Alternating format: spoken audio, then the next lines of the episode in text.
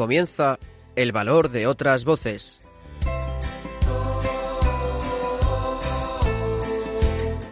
Con Carmen Massanet.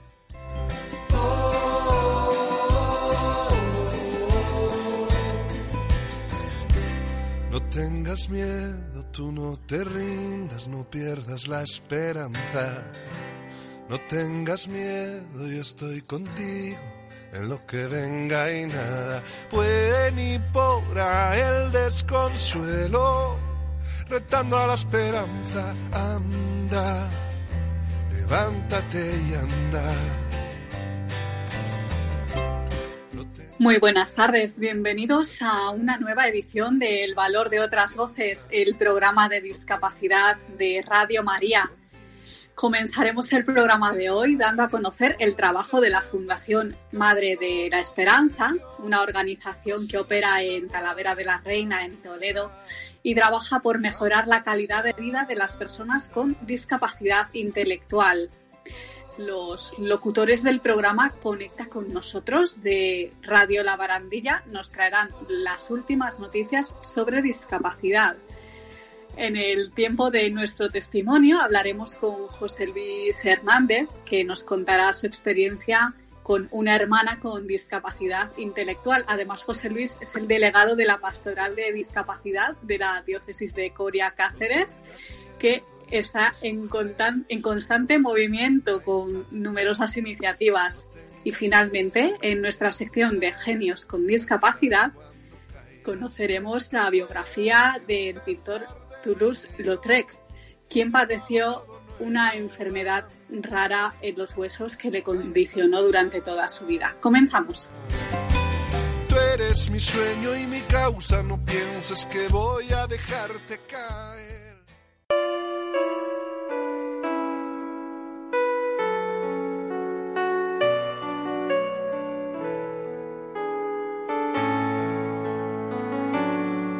Luz en la oscuridad, personas que hacen un mundo mejor. Pues como adelantábamos en el sumario, vamos a conocer el trabajo de la Fundación Madre de la Esperanza, una organización que opera en Talavera de la Reina, en Toledo, y trabaja para mejorar la calidad de vida de las personas con discapacidad intelectual. Para saber algo más sobre este fantástico proyecto, tenemos a Sor Ángeles Lumbreras, directora general de la Fundación Madre de la Esperanza. Muy buenas tardes, Sor Ángeles. Buenas tardes, Carmen. Pues nos alegramos de tenerla con nosotros en el programa. En primer lugar, vamos con un poquito de historia. Cuéntenos cómo nace la Fundación Madre de la Esperanza. Eh, bueno, pues mm, un poco eh, recordar que ya hace muchísimos años, eh, 40, 50 años, eh, un poco la vida y, mm, y, la, mm, y la educación, todo lo que todo lo que rodeaba a la persona con discapacidad intelectual, bueno, pues estaba un poco de lado, ¿no? Teniendo eso como telón de fondo, hubo unos padres que, bueno, vieron que era necesario que sus hijos recibieran la misma educación que recibían eh, pues otros niños que iban a la escuela normal. A partir de ahí, eh, la diócesis de Toledo ve la necesidad de crear este tipo de servicios que diera respuesta a las necesidades de las personas con discapacidad, sobre todo en, en principio era en el ámbito escolar, pero luego fue trasladándose a otros ámbitos y, y desde ahí surge la necesidad y por tanto la diócesis de Toledo responde y bueno pone en marcha este proyecto de un centro educativo para personas con discapacidad intelectual. Eh, luego más tarde surgen también los talleres porque los chicos se van haciendo mayores y a partir de ahí también mm, empieza ya el concepto de eh, talleres ocupacionales. Ese fue el inicio primero de la fundación, fue un inicio sencillo, como yo quiero decir que las cosas de Dios suelen ser muy, muy sencillitas, ¿no? sí. Pero, claro, pero son eh, desde la sencillez luego abarca pues una gran obra y, y también la grandeza, ¿no? De, de, entender a la persona con discapacidad en todo su, su conjunto. Por eso, bueno, pues es, surge de esa necesidad, ¿no? De las familias, en primer lugar. Claro, las familias son una parte importante en esto y también les brindan apoyo a ellos, ¿verdad? ¿De qué manera lo hacen? Eh, bueno, la fundación es verdad que tiene como misión eh, contribuir desde una visión católica que cada persona con discapacidad intelectual o del desarrollo, junto a su familia, es decir, la fundación no puede eh, obviar la labor y la figura que hace la familia. Al final eh, tenemos que caminar juntos y todos nuestros proyectos, toda la atención que, llevamos a cabo en la persona con discapacidad eh, siempre viene acompañada de la, del apoyo y de ese trabajo conjunto con las familias, si no sería imposible, ¿no? Bueno, comentaba usted antes eh, sobre el centro ocupacional. Eh, mm, ¿qué, ¿Cómo se les apoya a los usuarios en este tipo de centros? ¿Cómo, ¿Cómo se les atiende? ¿Qué servicios se ofrecen en estos centros ocupacionales? Cuéntenos. Bueno, pues a ver, la fundación eh, empezó con eso muy sencillito, pero a lo largo de su historia, ya 47, 48 años que vamos a hacer, bueno, pues ha creado ocho nueve servicios diferentes para atender a las personas con discapacidad intelectual según su edad, eh, su edad eh, madurativa. Por tanto, el taller es una parte, es un servicio que tenemos, pero tenemos otros muchos. y en definitiva, la Fundación lo que hace es eh, prestar los apoyos necesarios para que la persona con discapacidad, en el momento de su vida en el que se encuentre, pueda llegar a conseguir las metas que se propone. Ese es un poco, al final es su plan de vida, no es ese proyecto de vida que de alguna manera Dios tiene marcados para cada uno de nosotros. Bueno, pues la Fundación lo que hace es que camina al lado de las personas y de sus familias para que la persona con discapacidad encuentre ese proyecto de vida que, todos deseamos y anhelamos, ¿no? Y lo hace a través de ocho servicios distintos. Sí, pues si podemos hablar un poquito de ellos para mencionarlos brevemente. Sí, mira, la fundación eh, comienza su andadura con la su andadura en edad, ¿vale? Con bebés. Tenemos un centro de atención temprana donde van los bebés de 0 a 9 años desde que nacen y ya eh, tienen un problema de discapacidad intelectual o bien un problema del desarrollo que en un futuro a veces se transforma en un problema de discapacidad o no si se atiende en esa edad temprana. Luego tenemos un centro educativo para eh, la edad de 6 a 21 años. Ahí en el centro educativo, bueno, pues se intenta trabajar toda esa parte cognitiva y de desarrollo cognitivo que la persona con discapacidad pues puede, puede ir logrando para hacer tareas, leer, escribir. Bueno, muchos llegan a hacer eh, incluso hasta oposiciones, ¿no? O sea que luego tenemos dos centros ocupacionales, uno que es nuestro, Madre de la Esperanza, y otro que es del Ayuntamiento de Talavera de la Reina, pero que gestionamos también nosotros. Por tanto, siguen siempre el mismo ideario. Tenemos también una lavandería industrial, que es un centro especial de empleo que trabaja para lavandería, para hoteles, peluquerías, restaurantes, casas rurales, donde se da trabajo a personas con discapacidad intelectual, con su contrato de trabajo, con sus derechos y sus obligaciones. Eh, tenemos un servicio de capacitación.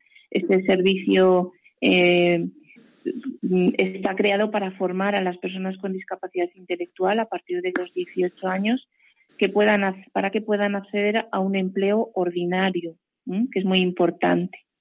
Tenemos también un servicio residencial que a su vez está compuesto de cuatro viviendas con apoyo para personas mayores de 18 años que, bueno, pues de alguna manera vive en pisos con sus compañeros y aprende y tiene la vida normalizada que llevamos cada uno de nosotros cuando terminamos nuestra jornada laboral.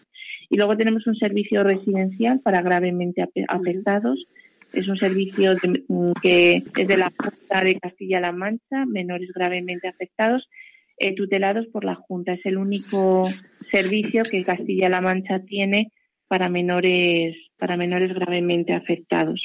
Y luego tenemos un servicio de ocio que lo que permite es pues potenciar todas las habilidades que necesita la persona para llevar el ocio igual que cualquiera de nosotros nos apetece irnos a tomar algo, otro día nos apetece ir al cine, otro día vamos a la bolera. Bueno, pues esa es toda esa faceta del ocio y el tiempo libre, pues ya se, encargan otro tipo de personas para dar los apoyos necesarios. Ah. ¿Y dentro de este eh, servicio de ocio realizan algún campamento de verano, por ejemplo, alguna actividad así?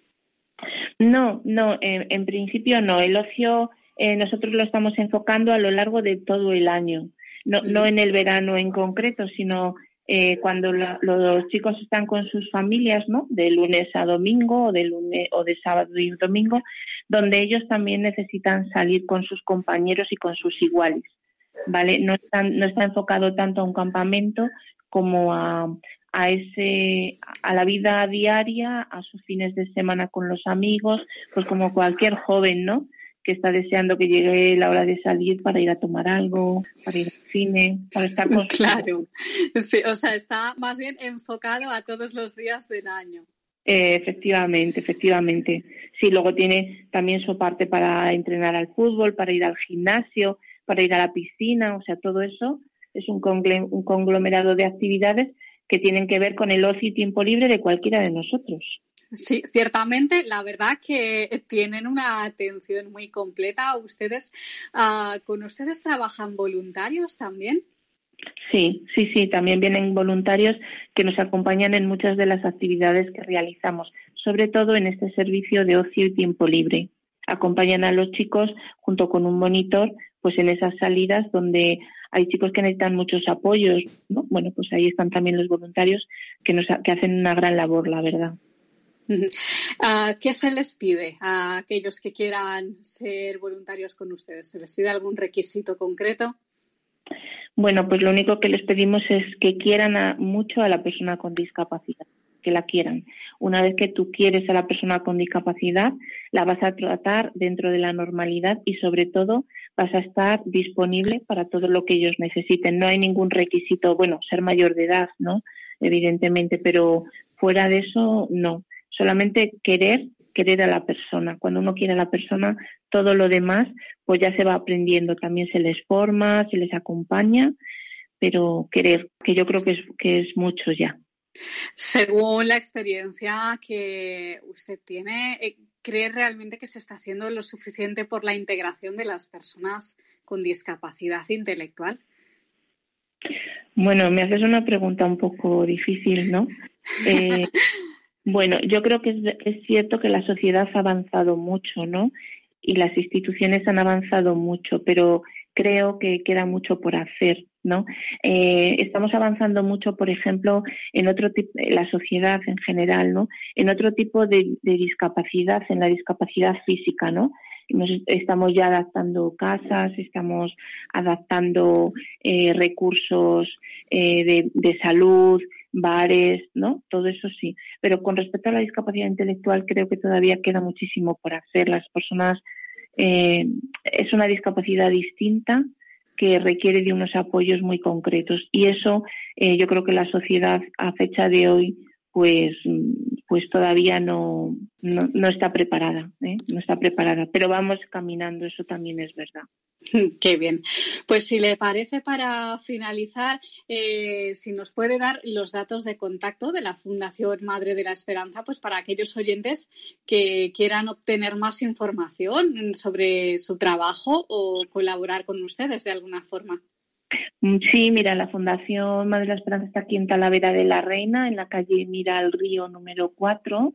El teléfono de contacto es el 925 80 24 13.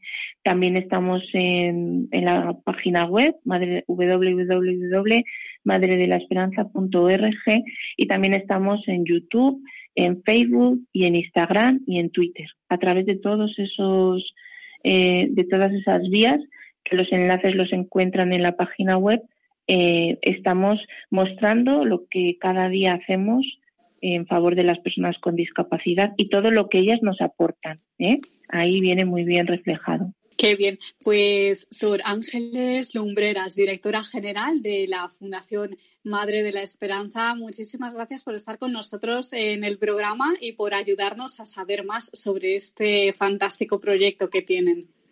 Muchísimas gracias a vosotros, Carmen, y a todos los oyentes por, bueno, por acercaros cada vez un poquito más a la figura de la persona con discapacidad. Un abrazo, hasta pronto. Muchísimas gracias, hasta luego.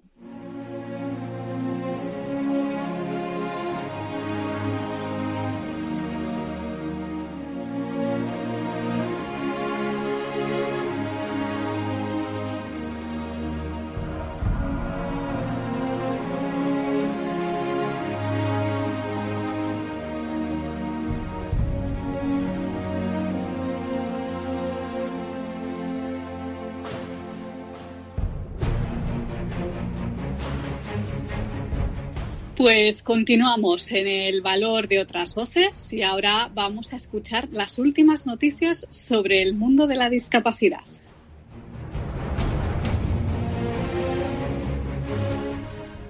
Buenas tardes. Los locutores de Conecta con nosotros de Radio La Barandilla os traemos esta semana a Radio María las noticias sobre discapacidad. Para la sección de hoy contamos con Ángel Antonio, Francisco y yo, Fe. Comenzamos. Hoy, domingo 21 de junio, se celebra el Día Internacional de la Niridia. ¿Qué es la niridia? La niridia es una de las enfermedades raras con una incidencia de uno por cada 100.000 nacidos.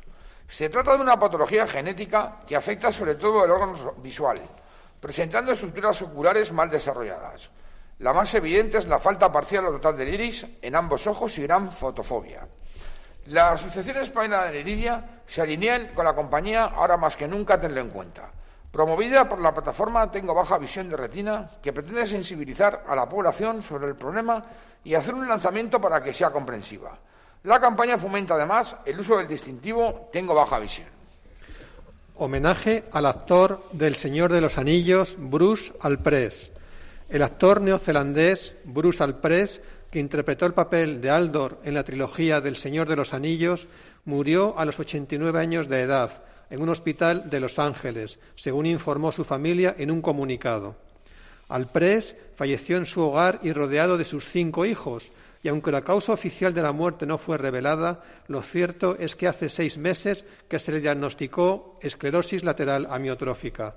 El 21 de junio, que es hoy, celebramos el Día Mundial de la ELA. Dadas las características de esta enfermedad, los pacientes necesitan una atención las 24 horas del día, durante los 365 días del año.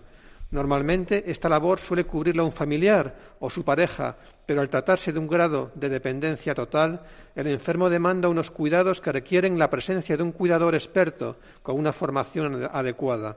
Destaca la presidenta de Adela, Adriana Guevara. Matia Fundación lanza una campaña en favor del buen trato y dignidad de las personas mayores. Queremos recordar que con motivo de la celebración del 15 de junio del Día Mundial de la Toma de Conciencia del Abuso y Maltrato en la Vejez, Matia Fundación lanzó una campaña en favor del buen trato y dignidad de las personas mayores, a la que se han sumado personajes importantes como los cocineros David de Jorge, Martín Berasategui y la deportista Edurne Pasabán. La presidenta del Senado destaca que la futura reforma de la Constitución en materia de discapacidad es una cuestión de dignidad según CERMI. Pilar Yo, presidenta del Senado, ha concedido una entrevista a la publicación CERMI.es semanal, en la que promueve el respeto a la vida de las personas con discapacidad y tacha de intolerable la violencia de género. Asimismo, ha defendido que la reforma del artículo 49 de la Constitución para reforzar la protección de los derechos de las personas con discapacidad y modificar la terminología con lo que se hace alusión a esta parte de la ciudadanía es una cuestión de dignidad y respeto a la diversidad.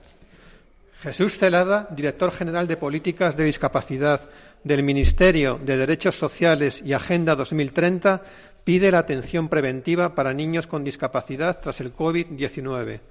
El COVID-19 ha afectado la vida de los menores y sus familias, ha obligado a cambiar rutinas y roles en el ámbito familiar, generando situaciones de miedo y ansiedad por temor al contagio. De este modo, se demandan políticas preventivas de calidad en la atención para mejorar los diagnósticos de los pequeños y proteger a las personas de riesgo. Fundación 11 fomenta el talento digital de emprendedores con discapacidad. Un total de 30 emprendedores con discapacidad han comenzado un curso de formación para impulsar el uso de las nuevas tecnologías en sus modelos de negocio. Los usuarios de este programa de Portalento Digital aprenderán cómo usar las redes sociales para el desarrollo de sus negocios, el uso del email marketing y contarán con un taller de e-commerce. La Comunidad Autónoma de Madrid adaptará a lectura fácil toda la información del servicio público de la red de metro, con el objetivo de mejorar la accesibilidad cognitiva de la red y la autonomía de las personas con discapacidad intelectual o con dificultades de comprensión en el uso de las instalaciones. Según Ángel Garrido, consejero de Transportes, Movilidad e Infraestructuras de la Comunidad Autónoma de Madrid, Metro de Madrid contará con un plan de implantación de este sistema en el último trimestre del año, sensibilizando y promoviendo el respeto hacia la diversidad mental y física. Igualmente, habrá un proceso de formación hacia los trabajadores, con una guía de apoyo basada en fotografías y pictogramas, con el uso de tablets. El CERMI asistió a la, reapertura del Museo del Prado. El CERMI ha elogiado la apuesta de esta institución cultural por la inclusión y la accesibilidad. Siguiendo todos los protocolos sanitarios, se ha reordenado la colección que se exhibe en la Galería Central y en las salas adyacentes, en un nuevo itinerario denominado Reencuentro. En la víspera de la reapertura se invitó a una representación de las personas con discapacidad junto a otros sectores de la ciudadanía que han desarrollado un papel fundamental en la lucha contra la pandemia. El CERMI agradeció esta invitación al director del Museo Miguel Falomir. La cultura comienza a regresar a la normalidad. Fundación Grupo SIFU lanza una plataforma online para favorecer la integración laboral de personas con discapacidad. Se ha puesto en marcha un programa formativo que se llevará a cabo a través de una plataforma online totalmente accesible. La primera de estas formaciones es un curso en habilidades básicas y competencias sociales dentro del ámbito laboral y que se ofrecerá adaptando los contenidos a lectura fácil por medio de vídeos con lengua de signos y subtítulos. Esta dinámica favorecerá la búsqueda de un puesto de trabajo y la mejora en su labor diaria, según Cristian Rovira, vicepresidente del Grupo SIFU. La Confederación Estatal de Personas Sordas reivindica la presencia de las lenguas de signos en las políticas públicas. Personas sordas dan a conocer sus experiencias durante el confinamiento con motivo del Día Nacional de las Lenguas de Signos Españolas. La Confederación Estatal de Personas Sordas ha querido visibilizar a través de un reportaje las vivencias de distintas personas sordas durante el confinamiento por la COVID-19, con motivo de la celebración del Día Nacional de las Lenguas de Signos Españolas. Todas ellas coinciden al destacar el papel determinante que ha desempeñado la lengua de signos para poder acceder a la información y a la comunicación en condiciones de igualdad durante ese tiempo de pandemia y ver así garantizados los derechos. Y hasta aquí la sección de hoy. Muchas gracias a todos y en el próximo programa más.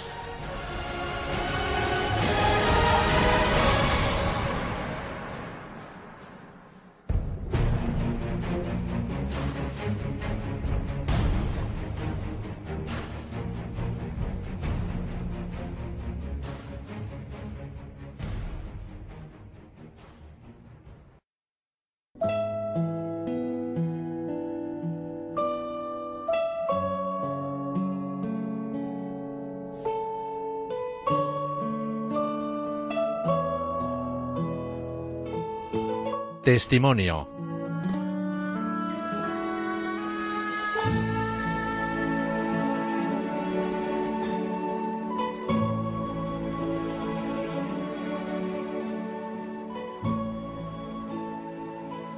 Pues continuamos en el valor de otras voces. Vamos ahora con el momento de nuestro testimonio.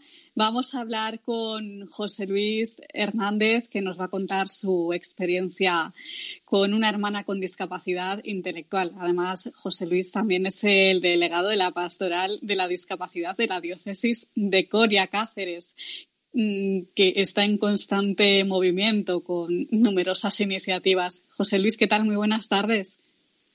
Buenas tardes, eh, Carmen. Buenas tardes, Radio María, y a todas las personas que nos están escuchando. Pues nos alegramos de tenerte con nosotros en el programa. Bueno, vamos a comenzar, si te parece, con el testimonio más personal. Eh, ¿En qué momento eh, se dan cuenta en tu casa de que mm, tu hermana tiene un problema? ¿Cómo se llama ella, por cierto? María del Carmen. María del Carmen. muy bien. Mm, sí, ¿en, pues qué momento se dan cuenta de ello? Sí, respondiendo a tu pregunta, Carmen, pues eh, eh, mis padres observan que no sigue los progresos habituales que, sigue cualquier otro niño. Eh, en cuanto a los gestos, gatear, los primeros pasos, las primeras palabras, ahí es cuando ellos detectan que, es una persona especial. ¿Y cómo asumen el diagnóstico? Pues imagínate, en aquellos años 60, ¿no?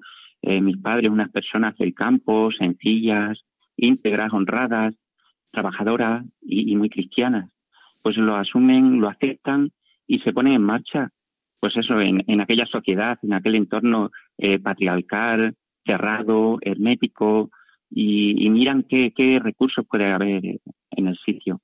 Así es como, eh, así es como ellos asumen este momento. Claro, hablamos de los años 60. Ah, en ese momento existían eh, asociaciones, contactan con alguna asociación. ¿Cómo, ¿Cómo hacen? ¿Cuál es el primer paso que dan? Pues mira, en, una sociedad, eh, mi, mi, padre, eh, nosotros, mm, somos de un entorno del campo. es más difícil, de estos entornos, más difícil acceder a, a, cualquier, a cualquier recurso. Em, y, claro, en, esos momentos tampoco hay, es que no existen asociaciones relacionadas con la discapacidad. Sí que mm, yo he sabido después que, comienzan a dar algunos pasos a nivel nacional en otros, en otros sitios, ¿no? Y, claro, en un entorno social inmaduro mm, con respecto a la, a la discapacidad, en una sociedad utilitarista muy práctica, donde no se aceptan alteraciones consideradas negativas, pues mis padres, en especial mi madre, afrontan esta realidad con mucha decisión y firmeza, con gran fe cristiana. Y mi madre fue, incluso fíjate, fue a Madrid, donde tenía una hermana, y allí en el complejo del Niño Jesús, pues mi hermana recibió un tratamiento y un seguimiento. Eh, claro, con, en, aquellos momentos, ¿no?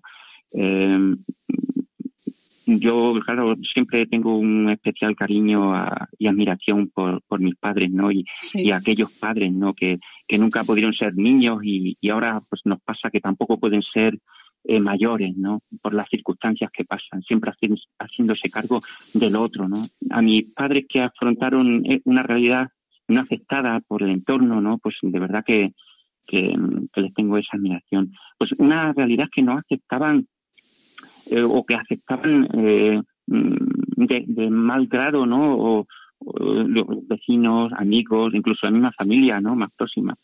Eh, y esta actitud de, lucha de mis padres, de entrega, mm, me van a marcar a mí, pues de verdad que mi vida. Mm. Eh, como hermano mayor, ¿cómo lo asumes tú personalmente? ¿Notas alguna diferencia en el trato con respecto a ti? ¿Cómo, cómo lo llevas? Pues mira, entre, entre mi hermana y yo hay una diferencia de cinco años, pero yo ya de pequeñito lo notaba, yo ya cuando ella nació notaba a mi hermana como un ser muy, muy especial. Y desde esos primeros momentos yo sabía que mi misión iba a ser dedicada mi vida a, ella. Ya, ya lo sabía desde, desde muy temprana edad. Em, este hecho, como ya he dicho, ha marcado mi vida, ¿no? Yo sabía que el sacrificio de mis padres con mi hermana debía heredarlo yo. Eso, eso lo tenía yo muy claro. Em, mi deber moral eh, es ese, era ese, ¿no? Eh, y esto lo tenía y lo tengo muy claro. En la vida muchas veces estamos donde no debemos estar, ¿no? Y la, felicidad está, está ahí, está mm, precisamente donde, donde tenemos que estar, donde debemos estar. Al principio asumí con, como una responsabilidad moral em, aquella situación, no como, no como una carga, sino como una responsabilidad. pero dentro de, un gesto por mi parte de libertad, no de, no de esclavitud. Mm, de verdad que, lo ha afrontado para mí es una satisfacción. No, primero con responsabilidad y ahora ya con satisfacción. No sería capaz de vivir sin, sin la entrega a mi hermana. Qué bonito lo que dices. Ah, en cuanto a la integración de María del Carmen, mm, bueno, en ese momento eh, tuvo alguna oportunidad de, ir a algún colegio, estudiar, trabajar, formarse de alguna mm, manera. Sí, mira, mm, muy complicada la lucha de mi padre, sobre todo de mi madre, ¿no? Eh, viniendo de la, del entorno del social del que venía por un lado y otro porque no había recursos ni humanos ni, ni, nada, ¿no? ni materiales, ¿no? Y como comenté, muy complicada su inclusión social en, aquellos momentos en los que se carecían, pues eso, de, todos estos recursos que, que dicho. Al principio comenzó, pues comenzó yendo al, colegio religioso de Coria del Corazón de Jesús y después al no adaptarse eh, fue un, peregrinar con clases personalizadas junto a otros niños en las mismas condiciones y niñas en, en esta ciudad, ¿no? En este entorno. Em, por parte, mm, pues eso, estas clases las daban eh, educadores particulares, eh, educadores sociales, psicólogos, em, y ya con 13 años ingresó en, residencias, colegios que, que había en esos momentos en Cáceres, donde tampoco se adaptó mi hermana, no se adaptó, era muy complicado, también quizás eh, los medios que tenían o los recursos humanos pues no estaban bien preparados o, la, con la preparación que tienen hoy día para acoger a la distinta diversidad de discapacidad. ¿no? posteriormente ya mi hermana con 18 años se incorporó y hasta, hasta hoy al Centro Religioso Hospital de Santiago en Zafra, eh, donde se adaptó eh, le costó un, pelín al principio también, pero se adaptó y, y, ahora mismo es su familia donde convive con otras personas eh, tienen talleres, huerta, ocio, y, de verdad este colegio religioso hace un trabajo extraordinario eh, de inclusión social. Eh, las personas que hay allí pues comparten su vida ayudándose unos a otros. las más capaces ayudan a las, más, a las personas más dependientes. De verdad que, se adaptó muy bien. lo considera aquello su familia y, y muy contentos sobre todo a personas tan difíciles como, como mi hermana, ¿no? Para, para adaptarse muy pegada a mi hermana, eh, muy pegada a, mi madre, ¿no? Sobre todo a mi madre, que yo creo que es una nota, eh, nota que, que marca a, muchas de estas personas, se pegan muchísimo, sobre todo a, a, a las personas más cercanas como la madre, ¿no? Eh, crean una dependencia muy fuerte, ¿no? unos lazos muy fuertes. Entonces es muy difícil el, el, poder separar, ¿no? el poder llevar a un centro de día, a un colegio, a una residencia. Claro, tú ahora eres el que está al cargo de ella. ¿Qué, qué enseñanzas te llevas de la convivencia de los días vividos con tu hermana? Pues me ha enriquecido personalmente me ha enseñado cuál es el camino correcto que debo seguir en mi vida, me ha acercado mucho, muchísimo a Dios, me ha enseñado a compartir y a entregarme incondicionalmente eh, por los demás, no solamente a mi hermana, especialmente a las personas eh, que tienen alguna discapacidad y a su familia. Me ha enseñado a ser más humilde, me ha enseñado a escuchar, a acoger, a acompañar, a conocer mucho más el mundo de la discapacidad y a entregarme a Él. ¿Cómo te ha ayudado tu fe, sobre todo pues en los momentos más complicados? Mm, pues yo debo saber, siempre sé que debo estar ahí donde estoy. Em, sé que Dios nos da una misión em, con libertad, que podemos escoger o no, a cada persona. Em, yo la he escogido, he escogido lo que, lo que Dios me, me propuso. Y sigo la misión, la tarea que el mismo Dios me ha, me ha encomendado. Por eso me encuentro muy cerca de Él y, soy feliz. Dios, porque Dios quiere que todos seamos felices. Dios está con nosotros siempre en momentos buenos y en momentos de sufrimiento, de tristeza, de, sacrificio. Y, yo me encuentro muy bien eh, estando haciendo lo que, lo que debo hacer. ¿Tienes alguna anécdota que te haya impactado, emocionado con ella? Pues sí, tengo muchísimas, cada, cada momento es una anécdota. Eh, para mí, estar con mi hermana es un, continuo aprendizaje. Podría contar infinidad, de ellas. Mm, sí. Eh, mi hermana eh, está muy influenciada por mi madre, que ya falleció, ¿no? Muy influenciada por los valores que tenía mi madre, por esos valores cristianos. Me impresiona mucho mi hermana cómo reza ella, cómo, cómo se recoge, cómo habla con Dios, con la Virgen eh, esos valores que tiene de ayuda y de compartir hacia los demás. Eh, me impresiona su educación, su respeto a los demás, eh, el respeto a la naturaleza, eh, su urbanidad, su limpieza. decir también que eso lo, veo en una tónica en, bastantes personas con, discapacidad intelectual, que tiene una memoria prodigiosa se acuerda y, me recuerda la enseñanza, pues eso, de mi madre. Ella recuerda y conoce nombres de hace muchísimos años, eh, de, personas que conoció y lo mismo hace 10, 15 años que no vio y, los conoce perfectamente eh, por la calle, ¿no? De verdad que, que, son anécdotas y, todo de acercamiento a Dios, de, del respeto a los demás, mm, de, que la vida no es una, una cultura, como dicen los papas, no una cultura de la muerte, ¿no? La vida es una, es una cultura de la vida, ¿no? De, entrega a los demás, no utilitarismo de usar y tirar, y tirar ¿no? Em, eh, eh, eh, la persona con discapacidad, sobre todo mi hermana, está muy cerca de, del Evangelio, de, la visión de, los ojos de Dios. Ah, José Luis, eh, esta experiencia dices que te ha acercado mucho a la discapacidad, a las personas con discapacidad. Bueno, eh, incluso como decíamos antes, eres el delegado de la Pastoral de la Discapacidad de la Diócesis de Coria, Cáceres. Nos gustaría que nos hablaras un poco de tu trabajo, cómo nace la Delegación de la Discapacidad, qué, qué hacéis, qué iniciativas, así brevemente, mm, los proyectos que tenéis. Sí, bueno, yo, como dije, me entregué totalmente al mundo de la discapacidad. Llevo pues muchísimos años eh, colaborando en, en Placias, colaboré en Placias, Asociación de Personas con Discapacidad en Plasencia, cinco años en, Mensajero de la Paz, que hay un centro de días aquí en eh, cerca, en Moraleja.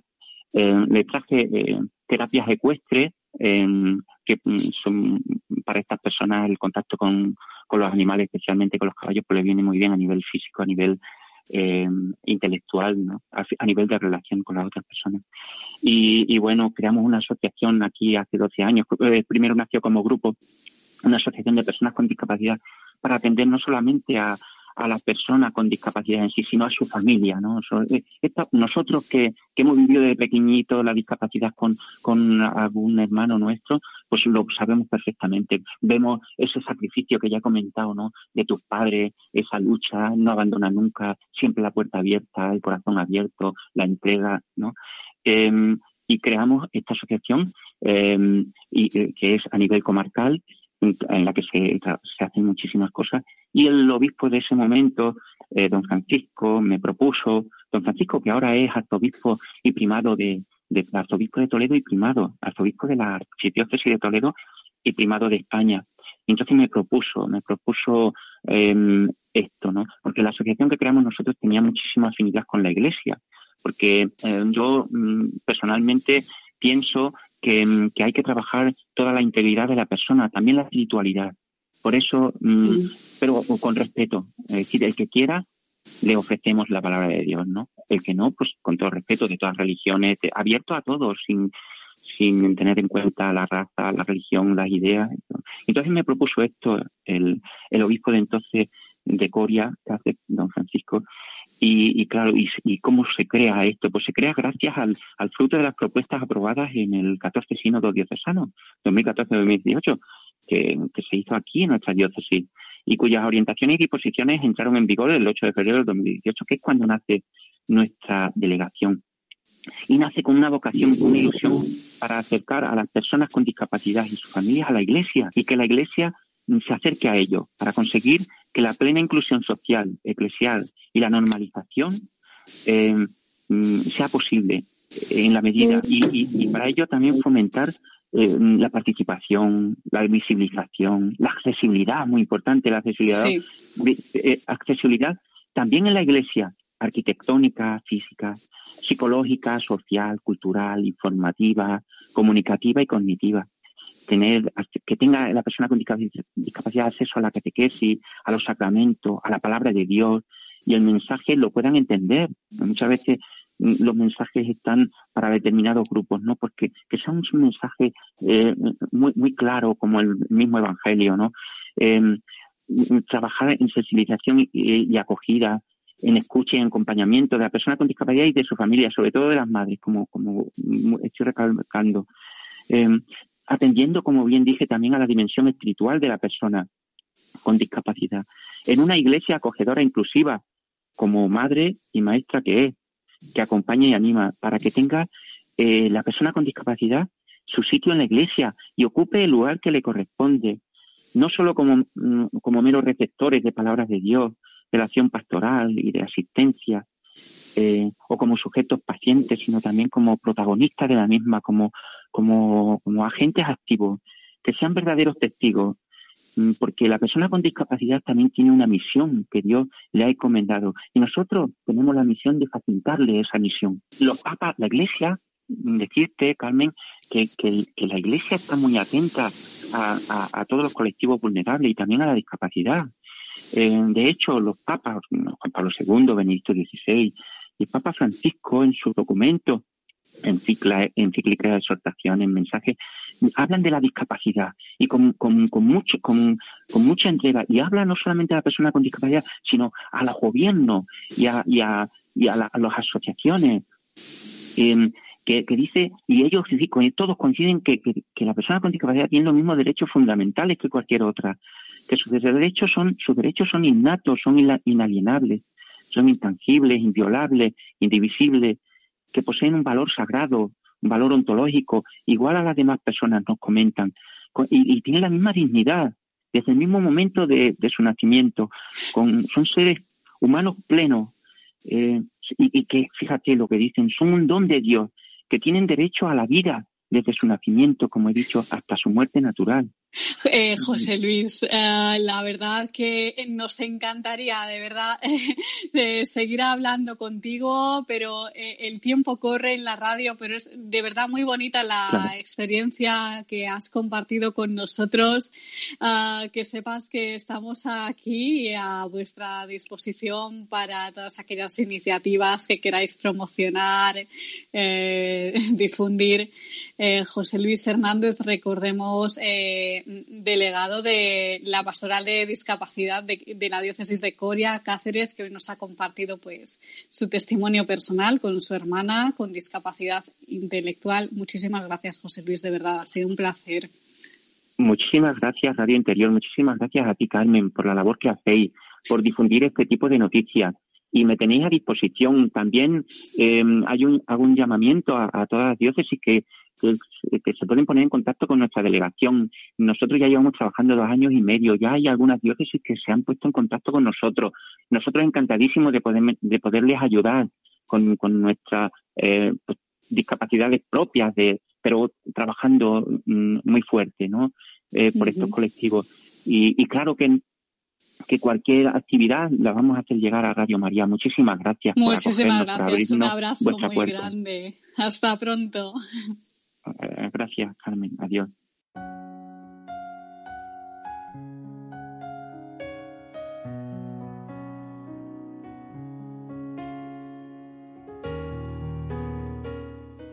Genios con discapacidad.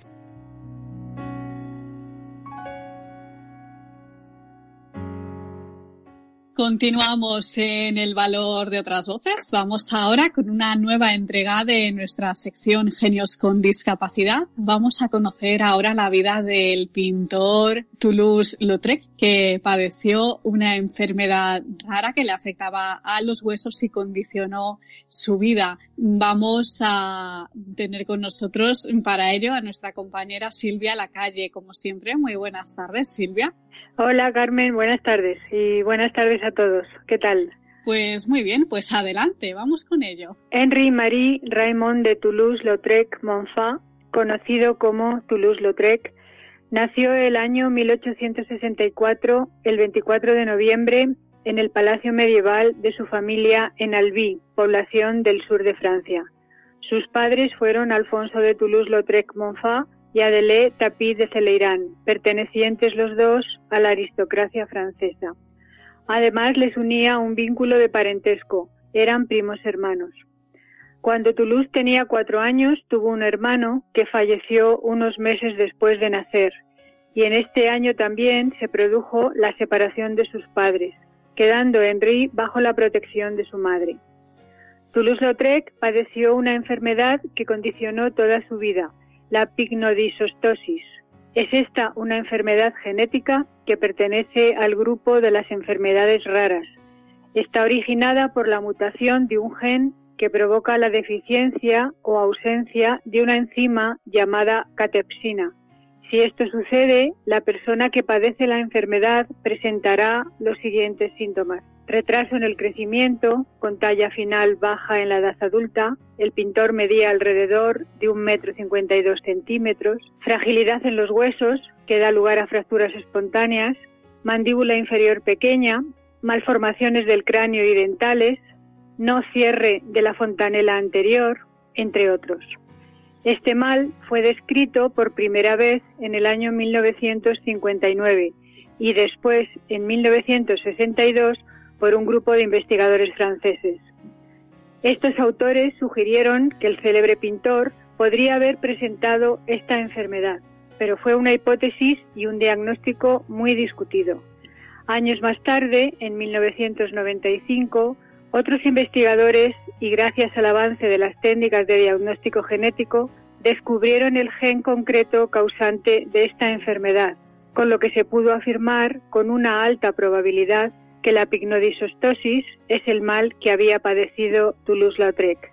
La descripción de los síntomas correspondían claramente con los que tenía él. Sigue siendo una enfermedad con muy poca prevalencia y su tratamiento fundamentalmente es ortopédico y de apoyo psicológico. Cuando cumplió los 10 años, empezó a sufrir los primeros síntomas de su enfermedad. Caminaba ya con muletas y tenía fuertes dolores óseos. A los 13 años, el 30 de mayo de 1878, ocurrió su primer accidente. Se cayó y se fracturó el fémur derecho y un año después el fémur izquierdo. Estas fracturas atrofiaron sus extremidades inferiores, que quedaron cortas. Sus huesos eran cada vez más frágiles. Se intentaron múltiples tratamientos y a veces dolorosos. Llegaron a colgarle del techo, pero nunca se quejó. Su madre le llevó a los Pirineos para seguir curas termales, pero no se consiguió nada. Ya no volvió a crecer y no pudo continuar estudiando. Unos años después, en 1883, su madre le lleva a París, al liceo, para que preparara el examen de bachillerato. Aquí destaca como buen alumno, pero a él le interesaba más visitar el taller de pintura del amigo de su padre, René Prisenté, y por la noche asistir al circo. Aprobó el examen, pero lo suyo era la pintura. Empezó a dibujar desde que era muy pequeño. Tenía mucho interés y mostraba gran afición. Sobre todo dibujaba, pintaba y hacía bocetos de figuras de animales, caballos, de sus familiares y de los paisajes en torno al castillo donde vivió. El amigo de su padre pintor se dio cuenta de su talento y le dio algunas clases particulares y le tuvo de profesor durante un tiempo. En París asistió a varios talleres con artistas y maestros de la época, uno de los cuales y de los más reconocidos fue Léon Bonnat. Con él empezó a formarse como pintor. Esta etapa está marcada por la técnica impresionista, pero pronto empezará a interesarse también por la litografía. Cada mañana Lautrec llegaba al taller de Bonnat cojeando, apoyado en su bastón para facilitar su marcha. Usaba permanentemente el sombrero para proteger su fontanela abierta. Era generoso, bromista y siempre estaba de buen humor. En esta época conoce a Vincent Van Gogh, al que hizo un retrato y con el que comenzó una gran amistad. En el año 1885 abrió su, su, propio taller en Montmartre y desde entonces se dedicó a crear integrándose plenamente en el ambiente artístico de París, que estaba dejando de lado el impresionismo para dar paso a una nueva escuela de línea expresionista. A sus 21 años ya ilustraba libros, hacía carteles, vendía dibujos que salían en revistas y periódicos, hacía litografías para los locales que frecuentaba. Fue creando su propio estilo, dibujaba muy bien y muy rápido, miraba todo, observaba todo, tenía memoria fotográfica y lo plasmaba. En estos años se relacionó con Van Gogh, con Paul Gauguin y Edgar Degas, artista este último que más influyó en su obra y al que profesó una gran admiración. En París también descubrió y frecuentó el ambiente bohemio y nocturno de Montmartre y lo supo retratar como nadie, con sus cabarets, cafés concierto, teatros, salas de baile, circos, sus artistas, bailarines, cantantes y payasos y todo tipo de personajes que poblaban la noche de París, el París de finales del siglo XIX. Estos ambientes constituyen lo más peculiar de su creación artística, en la que las bailarinas de Cancán y los personajes de circo eran los protagonistas de sus obras. Desde su inauguración en el año 1889, frecuentó el conocido cabaret parisien Moulin Rouge. Aquí colgó muchos de sus lienzos. Frecuentaba este lugar y admiraba a las bailarinas del cancán. Memorizaba cada movimiento para después plasmarlo en sus cuadros y litografías. Pintó numerosos carteles de este local en los que figuraban los grandes artistas del cabaret y del cancán. En la década esta, de 1890, ilustró todo el ambiente del Molín, poniendo énfasis en estas bailarinas y en sus escenas de danza.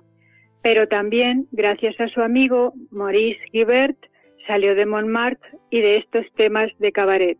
Comenzó a ilustrar obras literarias y sus temas ya fueron más intelectuales. Aunque su carrera artística fue muy corta, duró solo 10 años, fue abundante en obras. Realizó más de 700 cuadros, 370 litografías, más de 5.000 dibujos y 33 carteles publicitarios.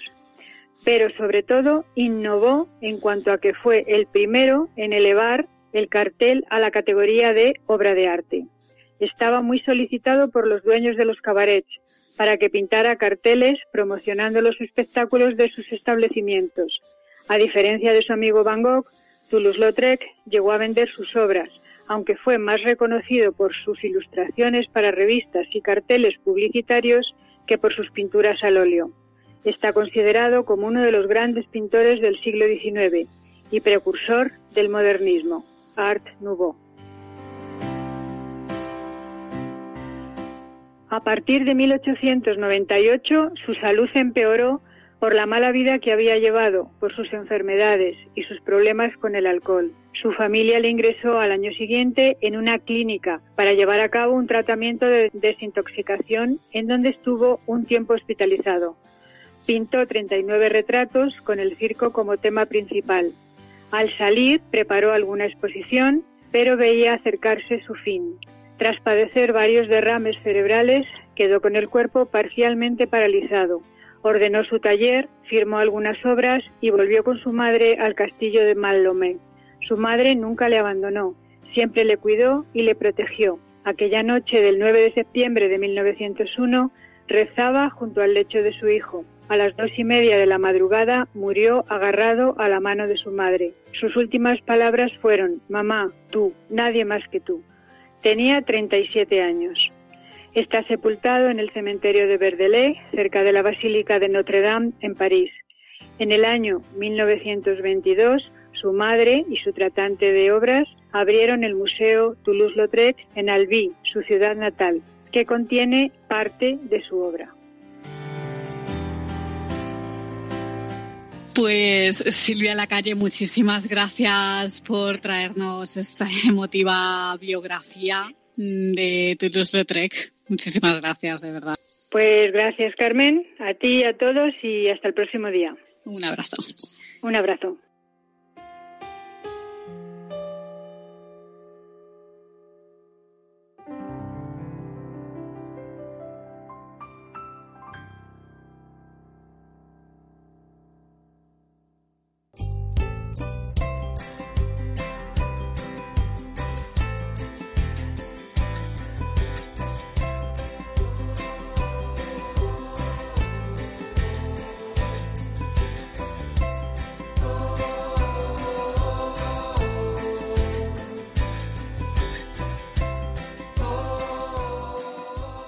Pues hasta aquí llega la edición de hoy del Valor de otras Voces. Les recordamos nuestras vías de contacto. Por un lado tenemos nuestro correo electrónico, la dirección es el valor de otras voces arroba.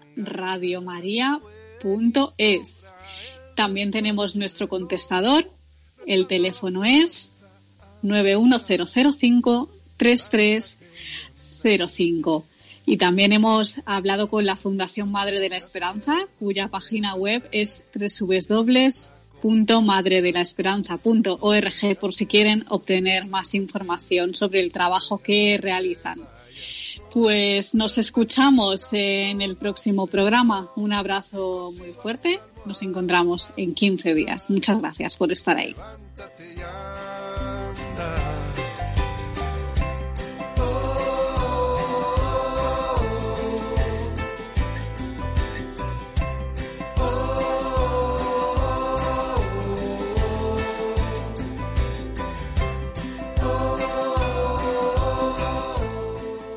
Han escuchado El valor de otras voces, un programa presentado por Carmen Massanet. No tengas miedo, yo te sujeto, solo confía y salta. No tengas miedo, voy a cuidar, calzaré cuando puedes.